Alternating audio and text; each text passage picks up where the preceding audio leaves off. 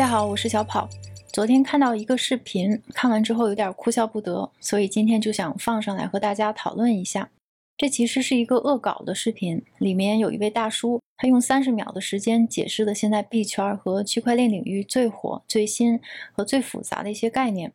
只见大叔用一张破纸、一根圆珠笔、一把钞票和一个好像咬了几口的蛋糕，胡乱画了几笔，就解释清楚了什么是 DeFi，也就是分布式金融；什么是 Staking，代币抵押；什么是 Liquidity Mining，流动性挖矿；还有 Yield Farming，收益耕作，以及这些词儿和以太坊之间的关系。其实大叔想暗示的是，最近喷薄而出的各种币圈的项目，用各种令人头晕目眩的新概念和新词汇，旧瓶装新酒。其实他讲的是同一个利用创新来炼金的故事。最近在代币暴涨的带动下，DeFi 确实非常火爆。什么是 DeFi 呢？DeFi 就是 Decentralized Finance，也就是去中心化金融、公链的一个新的发展方向。目前，DeFi 的项目已经有上千个。从种类上来看，它包括去中心化的交易所、稳定币借贷平台、托管平台、风投平台等等等等。它几乎涵盖了传统金融的所有领域。最近一段时间，比特币和黄金齐涨，各种代币和若干的 DeFi 项目也就出现了让人目瞪口呆的行情。传统金融一线的小伙伴们见此荣景，大家也却都只会默默地说一句：“嗯，美联储史无前例的水把币圈又浸润了。”其实每次都一样，市场上过剩的钱、过剩的流动性才是创新的根本驱动力。每次这些故事刷屏的时候，作为一名区块链的前从业人员、行业的重度关注者，我都会此起彼伏。这是一个可以写成公式的经典的创新故事，里面总会有一位无用。一个菜精，一匹野狼和一只狐狸，所以今天又忍不住把曾经感慨过的那些感慨翻出来，再和大家重新感慨一遍。我们从小到大读过很多故事，所有的故事里都有一个最聪明的角色，《水浒传》里是智多星吴用老师。吴老师灵动，点子多，不安于稳，喜欢尝试新鲜事物，他愿意改变现状，寻求突破。七星聚义，生辰纲，智传玉麒麟，双掌连环计，机灵冲，火并王伦，排名不分先后。吴老师设计出一个又一个的高智商犯罪，何等的牛逼！山上山下，谁都知道不能够随便的撩拨他。吴老师看招安这件事儿也是火眼金睛，他说：“现在纵使招安，也看得俺们如草芥。等这厮，也就是陈宗善引大军来到，教他着些毒手，杀得他人亡马翻，梦里也怕。”那时方寿招安才有些气度，可惜招安是条不归路。大厦将倾时，智多星又有何用？死的死，亡的亡，其余鸟兽散。吴用老师最终陪宋江一起去了，也许才是他最好的归宿。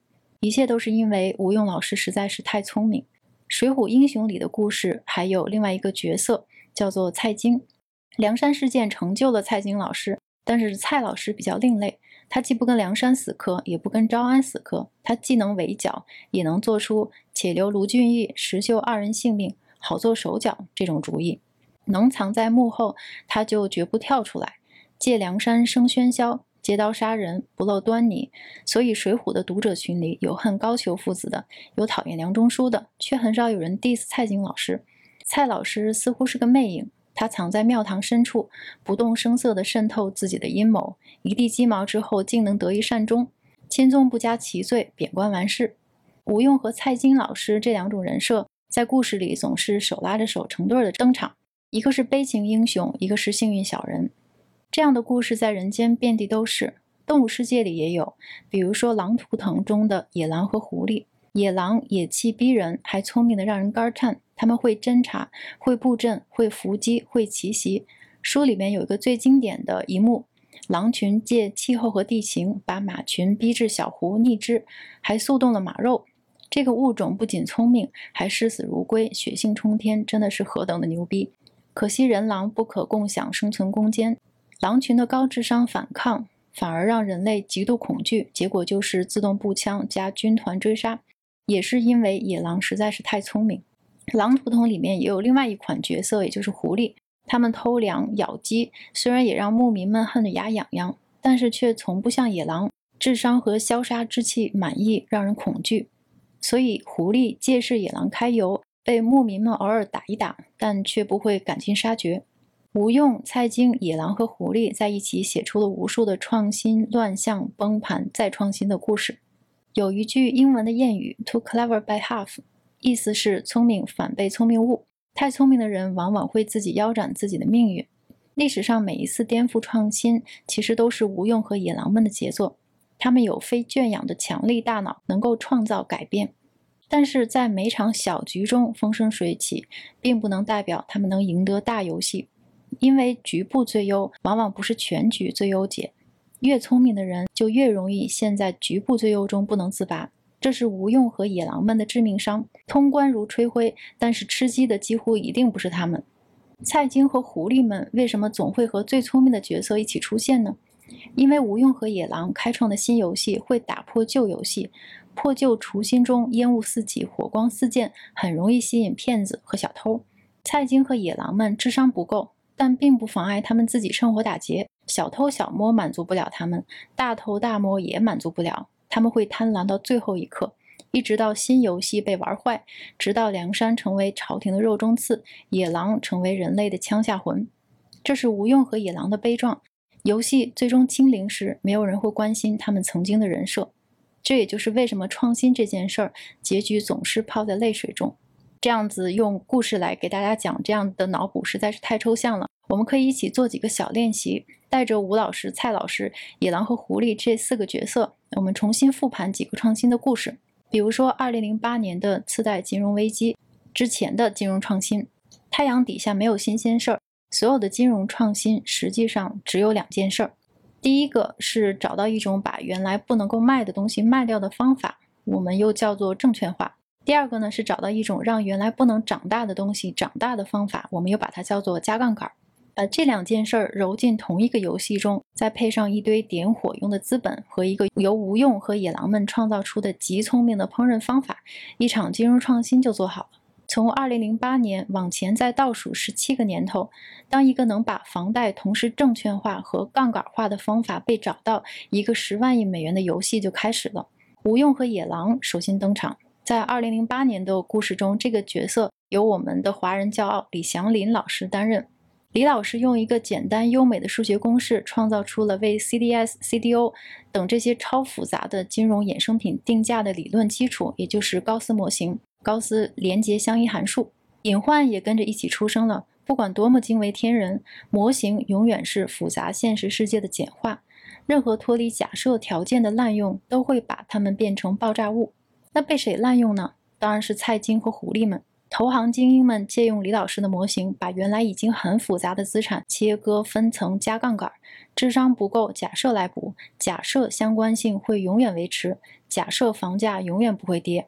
蔡京和狐狸们的魔术表演越来越嗨。等到李祥林老师试图警告的时候，已经来不及了。历史车轮碾过去，再碾回来。高斯模型的故事基因遍布人间，比如当年的股指期货、P2P、大数据和 AI 人工智能，当然还有区块链。这一次，吴用和野狼诞生在虚拟空间的社区里，带着一个野生的去权威的念头，创造出一款惊为天人的、能和外星人讲信任的数学算法和机制，命名为区块链。再用这款新的语言写出了一款能够进入人间的新游戏，命名为比特币。蔡京和狐狸们听到了这件事儿，拍案叫绝。妙啊！有波动，有杠杆，有讲不完的故事，有无穷无尽的赌马。接下来就是您熟悉的华尔街游戏场开发史，交易所出现了，期货出现了，做空和融资出现了，产业链上游延伸到挖矿，虚拟再向虚拟延伸。蔡京和狐狸们很快就会发现，智能合约这不就是造衍生品的完美原料吗？上个次贷轮回中被监管差点憋死的创金思维，就这样在虚拟世界里雨后春笋般的冒了出来。后面的情节大家都都知道了，不知道也没关系。重播的机会还有很多很多。每一次大型游戏终结时，吴用和野狼们的高光时刻也随之结束，少不了街头斩首示众、杀鸡儆猴。李祥林老师被华尔街千夫所指，黯然回国；雷曼和贝尔斯登被车裂。但是蔡京和狐狸们总是能够换个马甲，随时附身到新的游戏中。结果，大家期待的动物管理员把狐狸们拉出来吊打的那一天始终不来，最悲伤的剧情就会出现：始于创新，崩于滥用，灰飞烟灭之后，一种力量会被赋能，这种力量不杀蔡京，不打狐狸，却严防无用，死守狼图腾。他就是对创新宁可错杀，不可漏网的念想。吴用老师和狼图腾总会改变世界，但是彭贝测我为封地时，彭贝已是废墟。好，今天就和大家分享到这里，我们下次再见。